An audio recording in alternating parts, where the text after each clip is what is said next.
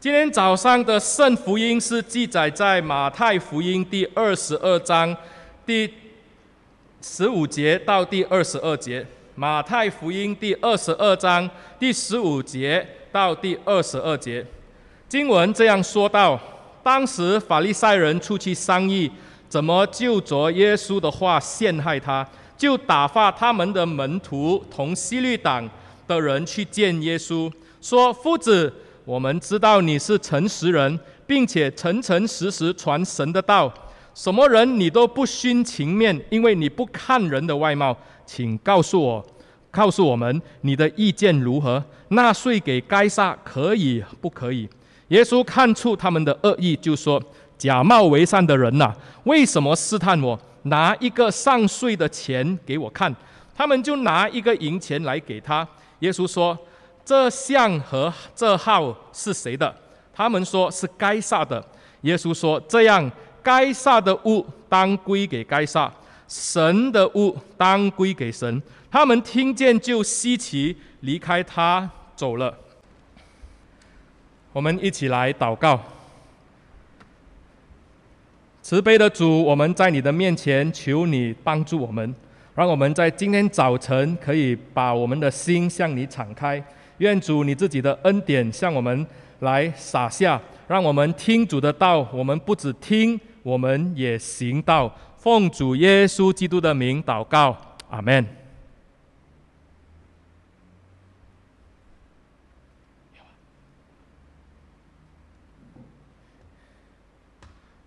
亲爱的弟兄姐妹平安。今天早上的经文是记载在马太福音。第二十二章第十五节到第二十二节，在这个经文，当我们念的时候呢，它好像让我们可以看到呢，耶稣这个时候是针对当时这些的法利赛人还有西律党他们的对话。如果我们有去注意我们之前的这个经文的话呢，就是在前文里面，或者我们前几个主日，我们有去关注我们的讲这个的。讲台的这个信息的时候呢，其实马太福音从第二十一章开始，我们就知道呢，耶稣在这个啊二十一章开始呢，耶稣就骑着这个驴驹呢进到耶路撒冷城的时候，那个时候呢，百姓是对他大肆的欢迎，耶稣呢就在百姓的欢呼当中进到了这个啊耶路撒冷的大城的里面。而且呢，他的这个的举动呢，同时也惊动了当时的这些的当权者。因之后呢，耶稣在这个的行动以后呢，耶稣就有去到了这个圣殿。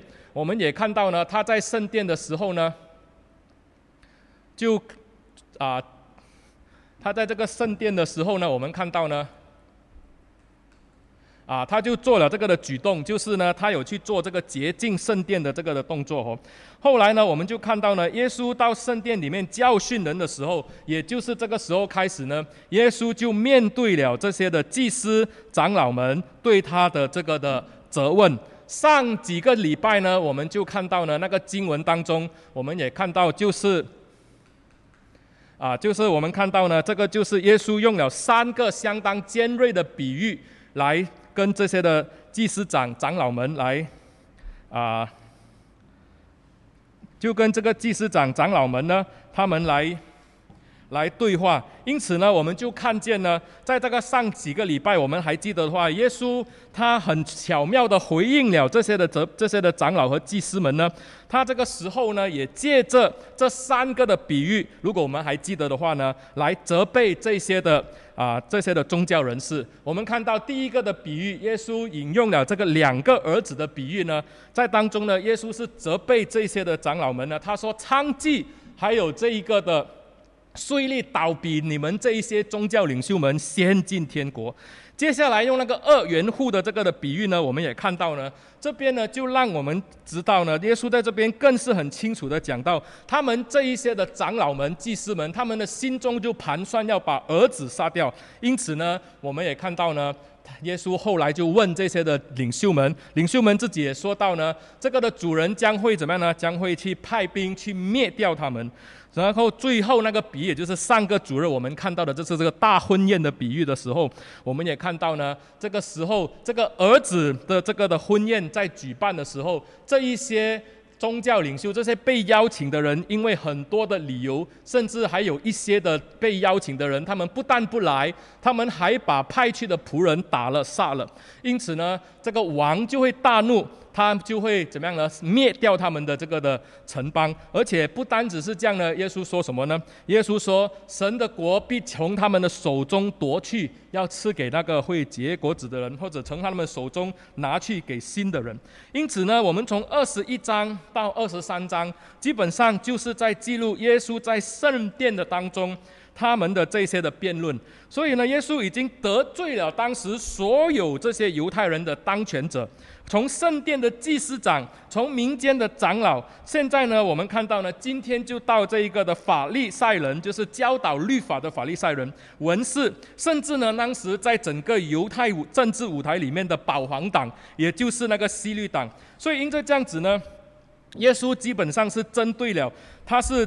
面对了整个耶路撒冷的政治的力量，包括撒都该人也跑来跟耶稣做对抗，想找出把柄来抓耶稣。因此，我们也看到呢，他们每一个人面对耶稣的这个的训话的时候，他们要抓把柄，反而被耶稣责备，好像什么呢？好像我们看到呢，每一个都没有办法去回应耶稣。所以这边就是讲说，我们就看到呢，这个的行动就导致耶稣果然不在一啊，就是在一个礼拜当中呢，在几天的时间呢，他就被他们钉在十字架上。他们每一个的领袖都要致死耶稣，因为耶稣是当众羞辱他们，甚至是得罪他们。所以我们就看到呢，在这个经文的里面呢，耶稣这个时候面对两个政权的代表来责问。一个就是法利赛人和希律党的人，弟兄姐妹，我们知道法利赛人是谁呢？法利赛人基本上呢，他们就是一些遵行律法才能够取悦上帝的人。他们觉得呢，犹太人呢，怎样呢？犹太人必须在平时的生活当中，必须的在律法上保持完全，而且他们非常反对当时，也就是这个的罗马政府，他们统治下。的这个的情况，因为罗马政府统治下呢，要求这些的百姓需要这个希腊化，甚至呢不单只是希腊化，还把很多世俗化甚至物质化的这种的生活带进了耶路撒冷。所以呢，当时的犹太人呢，他们渐渐的和慢慢的就在宗教信仰上放松自己。因此呢，这些的法利赛人呢，他们非常的注重自己的外在行为，而且呢，自认他们是敬虔的人。而且呢，他们也在当中呢，非常的看重他们的行为上，在律法上有没有任何的差错。可是我们只知道呢，这些的法利赛人虽然早期的出发点是好的，后期我们也看到，慢慢的他们也只剩下外表的形式，却没有内心的敬畏上帝。这些的犹太人非常的看重他们，因为呢，他们做到了平常人做不到的事情，也就是呢，在律法上。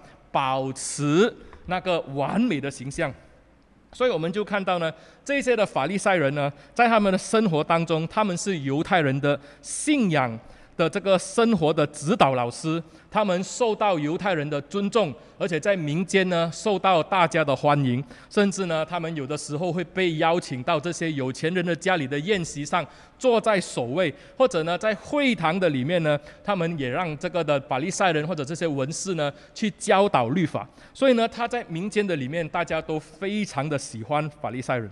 那当时呢，面对耶稣的这个群众，还有另一群的人。这一群的人是谁呢？这一群的人就是这个希律党的人。这边呢，我们就看到呢，希律党的人是谁呢？历史告诉我们，希律王呢是属于罗马政府册封的这个的犹太人的王，他并不是上帝或者犹太人当中选出来的王，而且呢，希律我们也知道呢，他并没有犹太人完整的血统，他呢在当中呢算是半个犹太人。因此呢，我们知道呢，虽然这个希律在这个罗马的当中很厉害，在玩弄政治，以致罗马的王呢对他有非常的大的信任，让这个的希律呢有机会去治理当时犹太地啊，他的地他的那个的地界是非常的广，包括耶路撒冷，甚至撒玛利亚，还有很多这个的啊以土买、加利利各区。所以呢，他希律呢就在当时呢是非常的受到罗马政府的这个的器重。但是呢，对犹太人来说，他们很，他们就不喜欢这个希律，因为希律并不是犹啊完全的犹太人。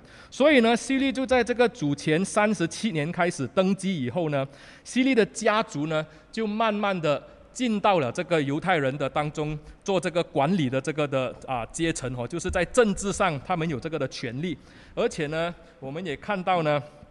大希律呢，他是一个非常会做建筑的一个的君，一个的分封王哦，所以呢，他就在当时呢，在大整个犹太地呢，建了很多的这些的建筑物。当然，当中最让啊犹太人啊觉得满意的，大概就是耶路撒冷的圣殿。希律呢，大希律用了这个的四十六年来建立这个的圣殿，甚至这个圣殿在他死了以后还没有建好，还继续的建下去。因此呢，我们就看到呢，这一些希律党的人呢，就是呢，在整个的政治的体系当中，是在后面是要支持这个的希律，以致呢，让这个希律呢，在工作上、在政治上、在管理上呢，他们都是在当中帮助他，甚至他们是支持他的人。所以呢，这两派的人呢，希律党跟法利赛人呢，他们一般是不相往来，因为呢，在法利赛人的眼中，希律党就是什么呢？就是非常世俗化，甚至呢，他们是个卖国贼，因为他们呢，就是怎么样呢？偏向罗马政府，而且呢，他们也是叛教的人。虽然他们啊，在这个政治上有这个的权利，不过呢，他们这些的啊法利赛人就看这个希利党是那个为利益出卖国家的人。那在希利党的眼中呢，这些的法利赛人是什么呢？就是一般死板保守。传统只会反对，在民间假扮清高的人，我们相信呢，不只是希律党知道，我相信很多的百姓看这些法利赛人的时候，也清楚的知道，他们当中所做的都是什么呢？都是一些外表的事情。所以这两派的人平时是不相往来，可是呢，今天呢，他们就怎么样呢？他们就可以为了要什么？他们这个时候就可以为了要。彼此的对付耶稣的时候呢，诶，啊，对付耶稣的时候呢，他们就可以彼此的在一起。所以呢，罗马书有一句话呢，啊，罗马书有一句话讲什么呢？就是讲到说那一句，就是讲说啊，当我们要害人的时候呢，大家可以彼此的合作，不止彼此的合作呢，还可以怎么样呢？还可以的在当中是一起。虽然是政治理念不同，虽然是彼此看不顺眼，但是呢，敌人的敌人大概就是我的朋友。因做这样子呢，他们就一起的联合要来，那抓耶稣的把柄。那在这边我们就看到他们跟耶稣谈的内容是什么呢？就谈到了这个收税的问题。弟兄姐妹，当我们讲到税的问题呢，它基本上就是在公元六年的时候才开始征收的。那个时候呢，我们知道呢，因为在这一年呢，犹太地呢，啊，他在他成为了罗马的属地呢。那个时候呢，是被送在这个管总督的管辖之下哦。所以呢，罗马呢就必须要向所有的所属之地的人民要来记录他们的啊登记哦，甚至要他们缴交这个人头税哦。这个的税呢是。它是应用在罗马帝国这直接管辖的省份哦，而且呢，男人呢只要是十四岁以上，女人在十二岁以上呢，到六十五岁为止呢，每一个人每一年都必须要缴交这个人头税，所以在这个要。啊，要去收这个人头税之前，所以呢，就要收集这个人头这个人口的资料，也就是呢，我们看到耶稣出生的时候有这个报名上册的事情，所以耶稣的父母呢，就是这个约瑟。还有玛利亚呢，必须从拿撒勒长途跋涉的来到伯利恒，因为呢，约瑟是伯利恒人，所以呢，因着这样子呢，用这样的方式去规定以后呢，他们就必须要缴交这个的税金给这个罗马的政府。那罗马的政府呢，他有这个规定哦，他这个罗马的政府缴在这个税的时候呢，他就让这些的税吏替他收，而且税吏有的时候收钱呢，他是收的比政府要求的更多。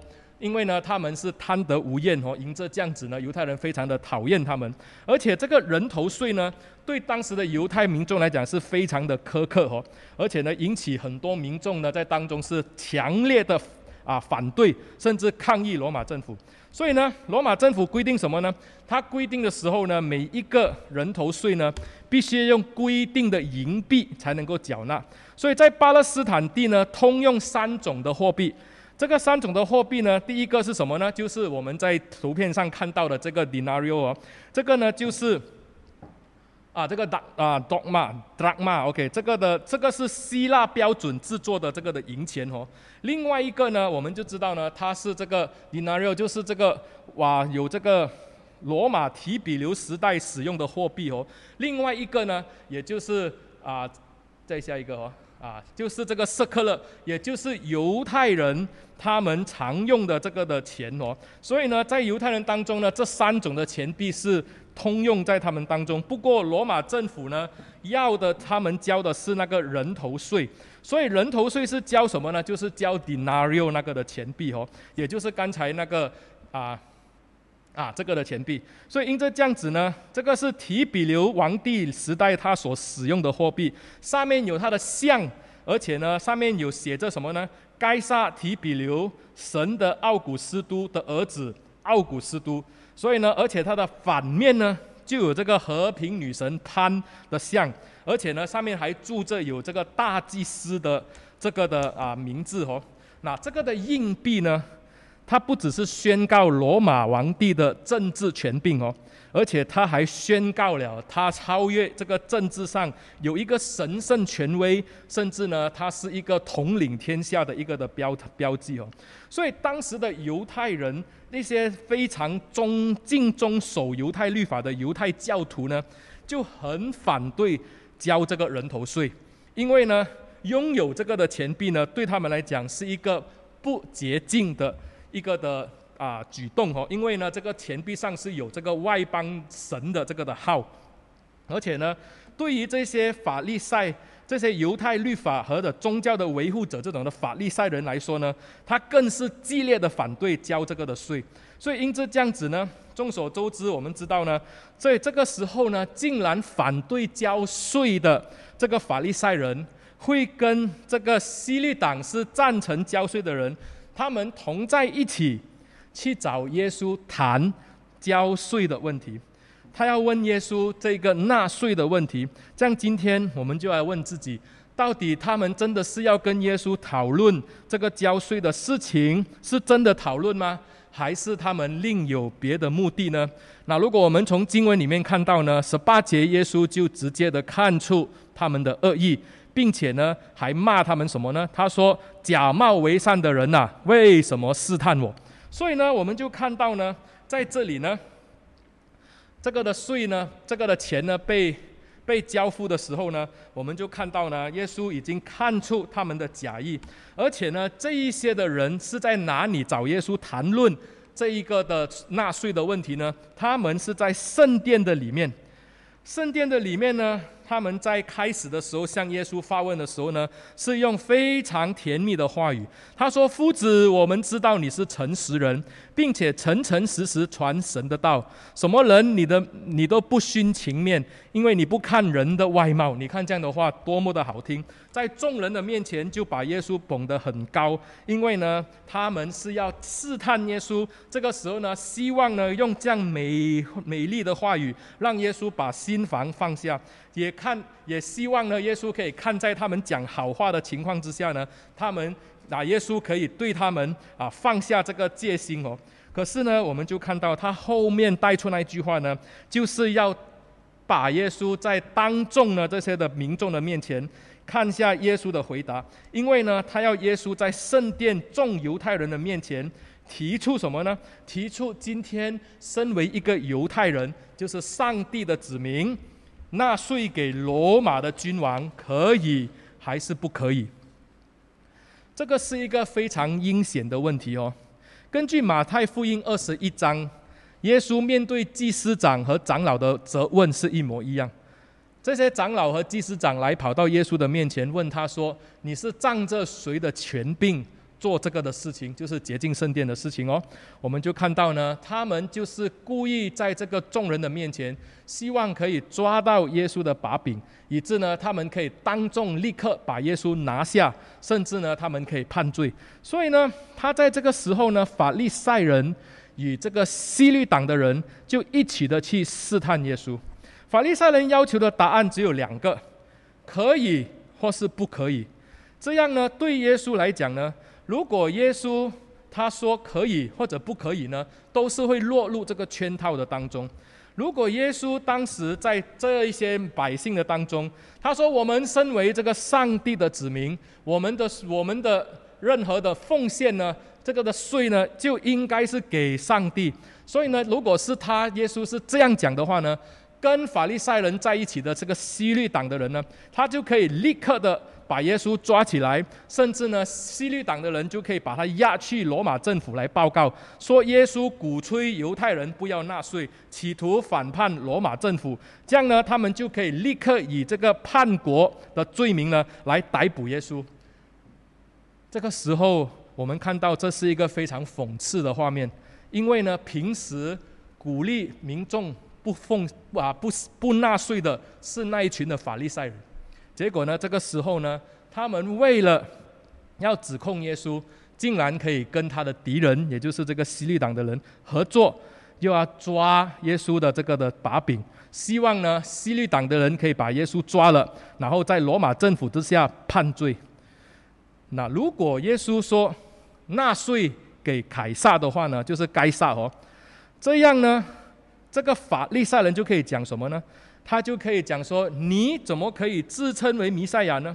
你怎么可以骑着驴驹，好像君王一样进到耶路撒冷城呢？”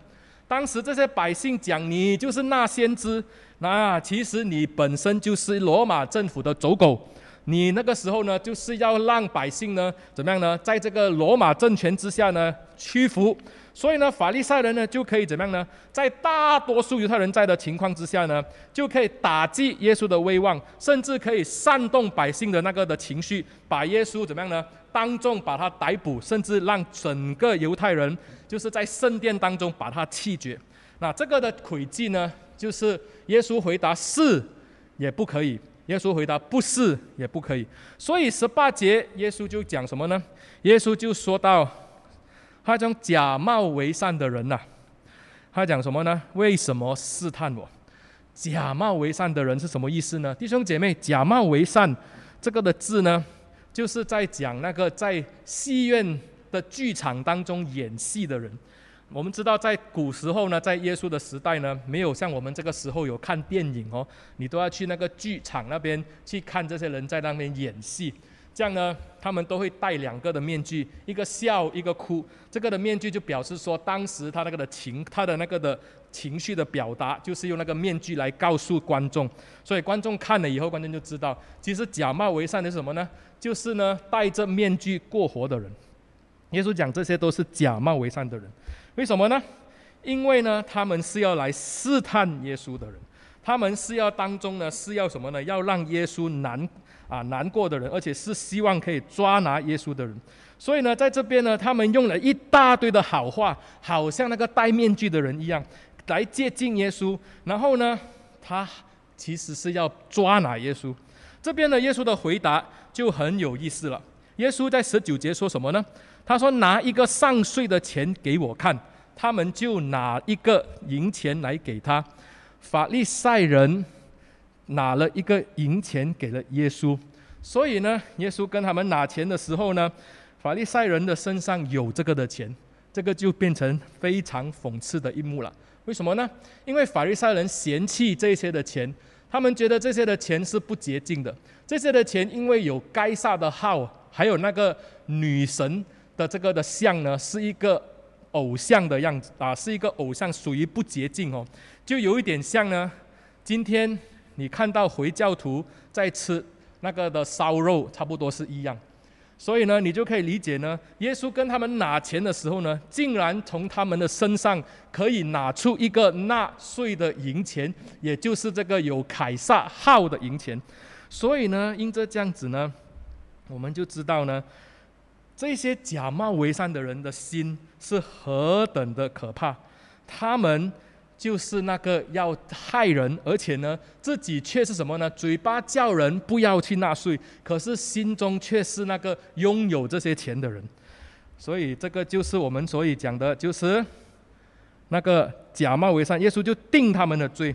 耶稣跟他们拿一个上税的钱来说，这个上税的钱就是罗马的这个德纳纳这个的银币哦。严守律法的犹太人是对这个钱很反感，可是呢，他们在这个时候呢，竟然拥有的时候，耶稣就问他，问他什么呢？这个像和这个号是谁的？他们就说是该撒的。耶稣就说什么呢？是该撒的，就当归给该撒；神的物就当归给神的，就给归给神。这个呢，归还的意思是什么呢？就是还给他的意思。如果这个号、这个钱是属于该撒的话呢，就要怎么样呢？就要还给他。今天主耶稣不单是教导门徒要尽这个公民的责任。他本身也是什么呢？要以身作则的支持这些地上本身做本身他也是以身作则的支持什么呢？支持当时的政权，也明显的想明显明他在这个地上的政权，他并不是盲从哦。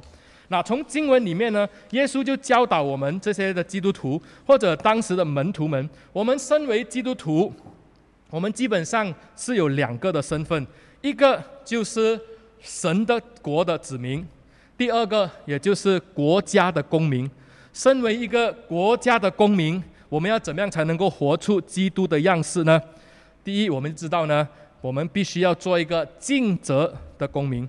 那耶稣在教导门徒的时候，他说什么呢？他他就说什么呢？该撒的物当归给该撒，神的物当归给神。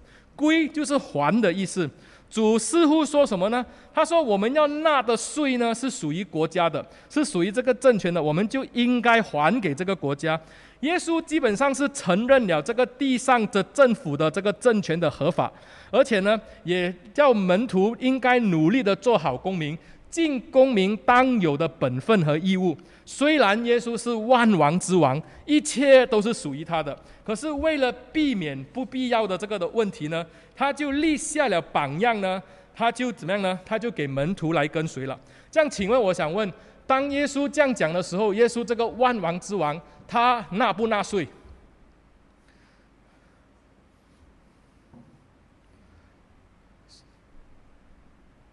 下一个。所以耶稣纳税吗？弟兄姐妹，今天我就想问了：今天当我们每次看到这一节经节的时候呢，大家都会讲说，该撒的物归给该撒，神的物归给神。然后呢，教会就会在宣扬什么呢？这个就是政教分离的唯一的一个的圣经的基础。我们呢，就不要把宗教跟政治放在一起。这样，弟兄姐妹，如果是这样看的话，这样我就要想问大家：今天耶稣在当时他是万王之王。他纳不纳税？他有没有履行他公民的责任？其实，如果你去看圣经的时候呢，我们就看到呢，圣经的里面呢是有讲到耶稣确实是有纳税的。如果你去看这个马太福音第十七章二十四到二十七节的时候呢，这一边呢就有记录呢，耶稣当时就面对这个圣殿的这个的兵丁来跟他要要求他纳税。他那个时候呢，也是没钱，他就叫彼得呢去钓一条的鱼，从鱼的口中拿出那个银币来奉献。你就可以看到呢，耶稣也是认同这个的政权。耶稣在这段的经文里面是很清楚的说到呢，他说呢，本来他是什么呢？儿子可以免税的，可是呢，恐怕触犯他们，所以呢，因着这样子呢，就让把彼得去钓鱼，然后呢，把这个的税金可以还了。耶稣是承认当时在这个地上的这个政权，另一方面呢，他也讲什么呢？他也他在他的生活的当中也告诉我们什么呢？他也说这个的政权呢，也是来自上帝。耶稣虽然承认这个政权，但是这个政权的最高最高的是来自什么呢？是来自上帝他自己。所以呢，所以呢，耶稣在这个约翰福音里面呢。我们看到呢，他面对这个比拉多的这个的啊质问的时候呢，耶稣也说：若不是从上头给你这个权柄，你没有这个资格来办我。所以呢，他说交给你的人就什么呢？交给你的人就更重了那个罪。而且呢，我们看到呢，如果当这个地上的权柄违背上帝的旨意的时候呢，耶稣有没有盲从，或者耶稣有没有安静，或者耶稣有没有和谐不说话？我们看到呢，耶稣并没有这样做。我们也看到曾经多次和耶稣是针对这个希律而讲话的。我们看这个经文下去哦。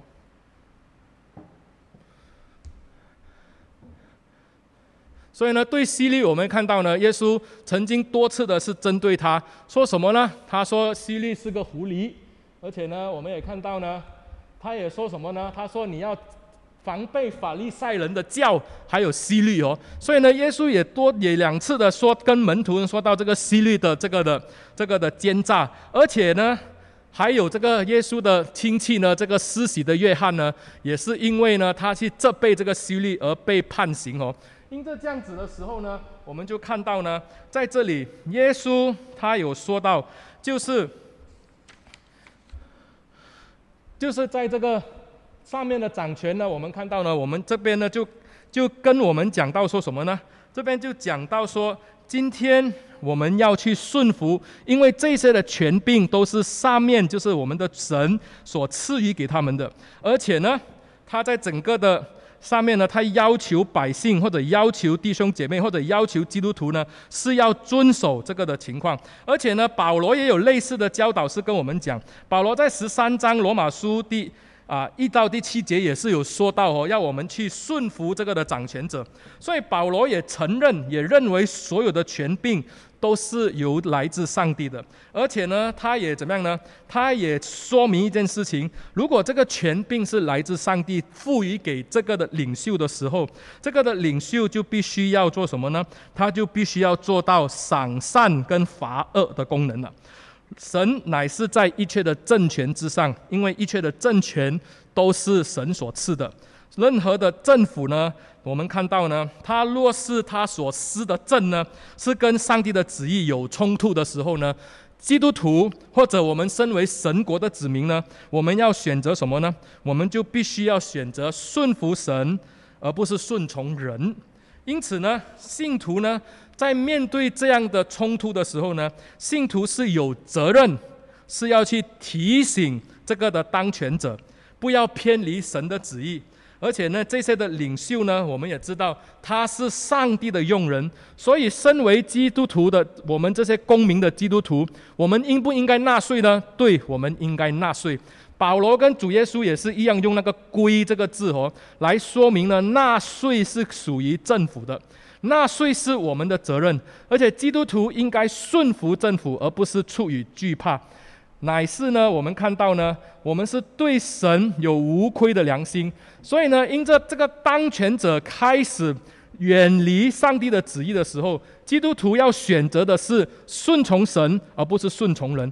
所以呢，我们看到保罗他在被啊，他在这个耶路撒冷被抓以后呢，他不辞劳苦的哦，从耶路撒冷一直的上告到凯撒那边，他也在这个君王的面前做见证，甚至呢。期待把这个福音也能够带给这个君王，所以我们就看到呢，保罗也是用这样的方式。当这一些的君王有问题的时候，这些的政府政权当中是变成一个啊欺压百姓的时候，身为基督徒的这些的啊公民呢，我们是应该要提醒。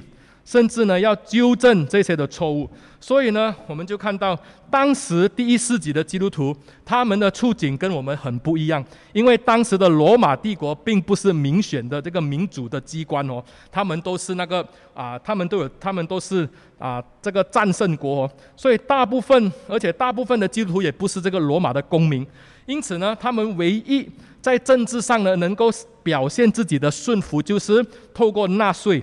而且呢，他们还要做什么呢？基督徒的另外一个功能，就是要为这个执政的掌权的代祷，以维持这个和平。所以，因此我们就看到呢，今天比起当时在耶稣的时代的这些的政权呢，我们的确好很多，因为我们现在大部分的人都在这个民主的国家的里面，而且呢，每一个基督徒我们都有这个的手中的选票，还有呢，我们也可以纳税，甚至呢，我们的声音可以向政府来陈明我们的需要。所以因着这样子呢，我们在责任上的投入也应该更多。每一个基督徒。我们都有两个的身份，一个是神国的子民，一个是世界上某一个国家的公民。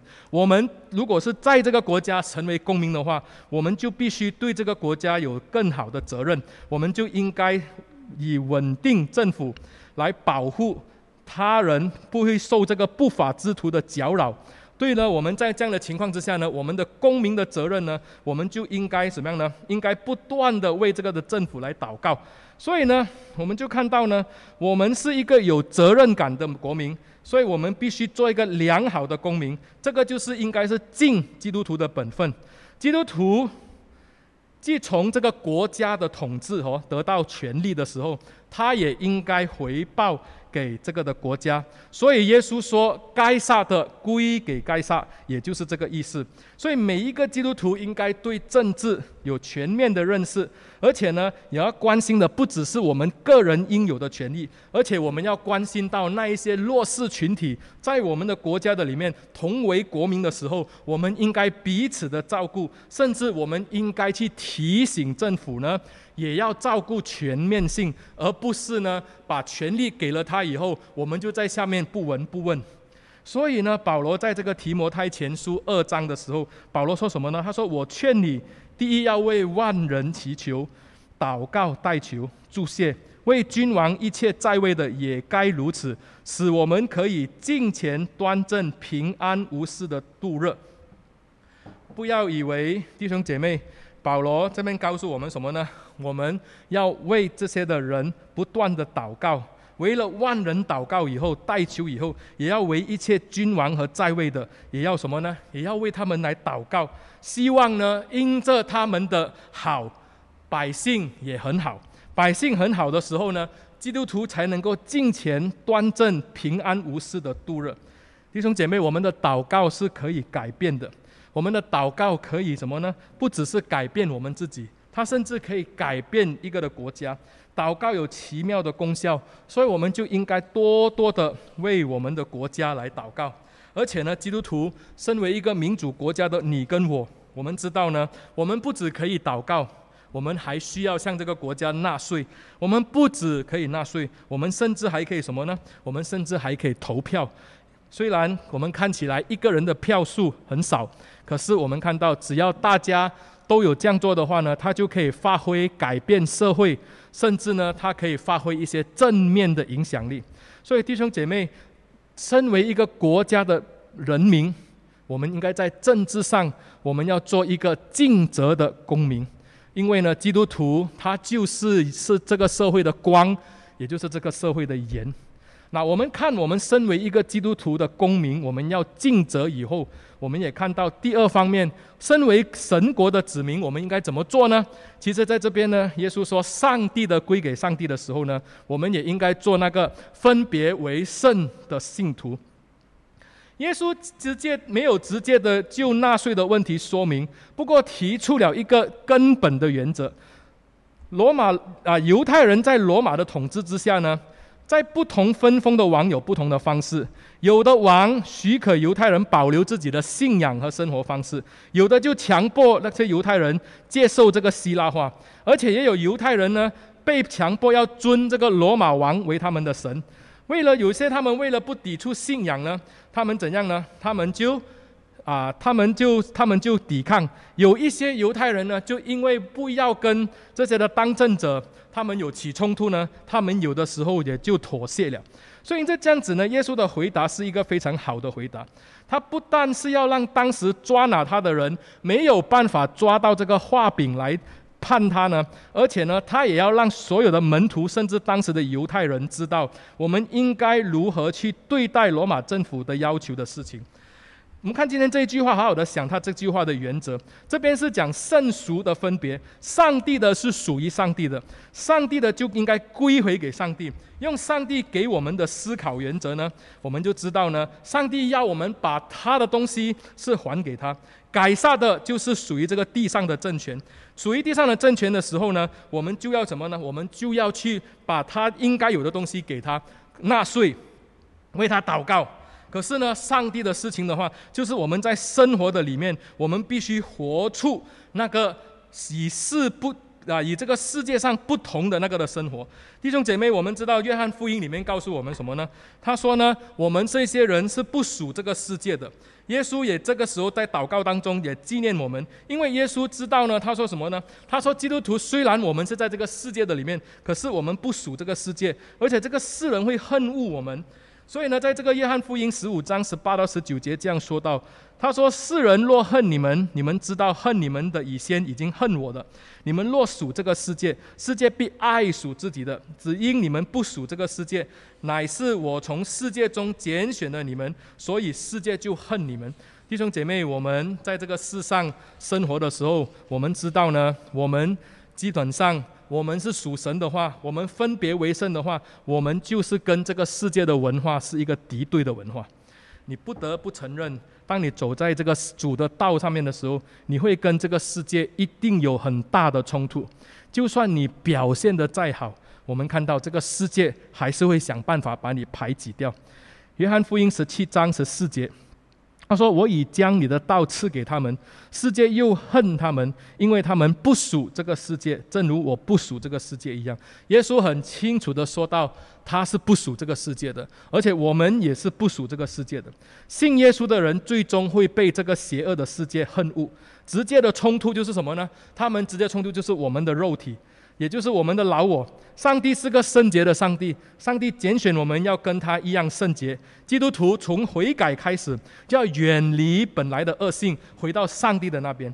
如果你信耶稣，你信的一点都不艰难，我觉得说，可能你真的是在上帝的当中，生命的当中被保守，不然的话，搞不好你还是活在这个罪恶的里面，没有任何的难处。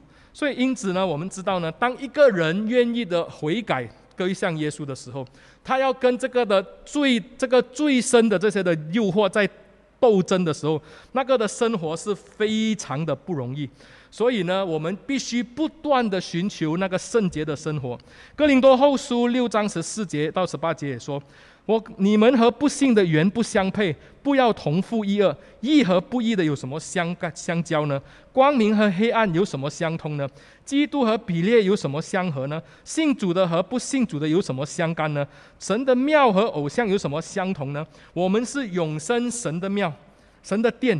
就如神曾说，我们要在他们中间居住，在他们中间来往。我要做他们的神，他要做我的子民。又说，你们勿要从他们中间出来，与他们分别，不要沾不洁净的物。我就收纳你们。我要做你们的父，你们也要做我的儿女。这是全能的主说的。保罗在这边告诉我们，今天身为上帝的儿女，在这个堕落的世界的当中，我们有六个不相。不相什么呢？不相配，不相交，不相通，不相合，不相干，跟不相同。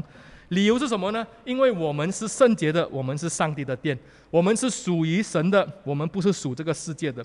我们有上帝，而这个世界呢是抵挡上帝的，就怎么样呢？他们抵挡上帝，他们也会抵挡上帝的儿女。我们跟这个世界是分开的，我们务要从他们的中间出来。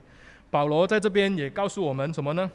他说：“你要思念上面的事，不要思念地上的事，因为你们已经死了，与基督，你们的生命与基督一同藏在神里面。”弟兄姐妹，今天我们基督徒在这个世上有一个很重要的一个的责任。我们虽然是属这个世界，我们有这个的国民的身份，但是呢，我们要清楚的知道，真正的身份乃是属于神的。我们是神国里家里面的人，而且呢，我们。要务求圣洁，我们要不断的更新，好让我们的生命呢，在主的面前可以与这个世界相违背，而且在当中呢，我们可以在当在这个世界当中立下一个的榜样。我们会面对这个世界对我们的排挤，甚至呢，他们会什么呢？他们会开始的去逼迫我们。可是呢，我们身为基督徒，我们是要做那个分别为圣的人。今天的基督徒，当我们面对政治的课题的时候，我们真的要正面的去看它。我们必须知道，一切的政权是来自上帝。上帝把这个政权赐下给这些的领袖，是为要让这些的领袖可以按照上帝的公义跟上帝的怜悯去自行治理这个国家。若是今天这个权力，他们没有好好的使用上帝给他们的权位。基督徒，我们今天应该有这个的责任，去提醒我们的政府，甚至呢，去告知他们，他们必须要回转。而且呢，当他们的整个的方针是跟上帝的国度相违背的时候呢，我们就应该顺从神，而不是顺从人。今天耶稣借着这一个的这一个啊法利赛人跟这个西律党的提问呢，他说：“该撒的归给该撒，啊，上帝的归给上帝。”并不是告诉我们，我们基督徒要把自己从政治当中抽身，政治跟宗教要分离。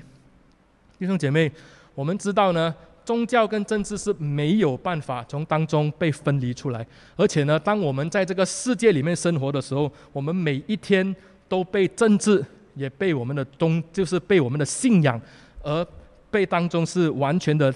在当中来生活，以致呢，弟兄姐妹，今天如果我们是有着神的恩典的话，我们应该求圣灵带领我们，给我们有智慧，让上帝的带领带来怎么样呢？改变这个社会的潮流。我们甚至要引导这个社会回到圣洁的里面，引导影响这个世界，分别出来过一个分别为圣的生活。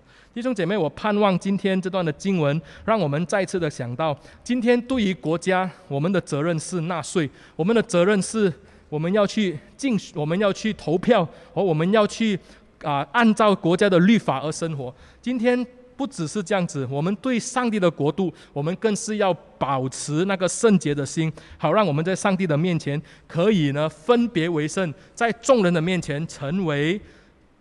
整个国家或者百姓们他们的榜样，让我们成为一个神国家里的人。我们一起来低头祷告。亲爱的主，我们求你怜悯我们，帮助我们在我们的生活当中、生命的里面，可以不断的体会，也不断的经历主你的恩典。求主带领，我们也把我们的国家向你仰望。我们看到最近国家面对很多这个政治上的不啊动荡，也有很多。很多这些的政治领袖有这些的啊一些危害国家，甚至在当中有很多啊不不好的这些的运作的时候，我们也求主真的是在当中居首位掌完权，求主让我们的国家可以恢复这个的和平，也求主怜悯，我们也不断的为我们的国家祷告，也为我们的领袖们祷告，愿上帝兴起一些行公义。好怜悯的这些的领袖，在当中治理跟管理这个的国家，我们感谢你，奉耶稣的名祷告，阿门。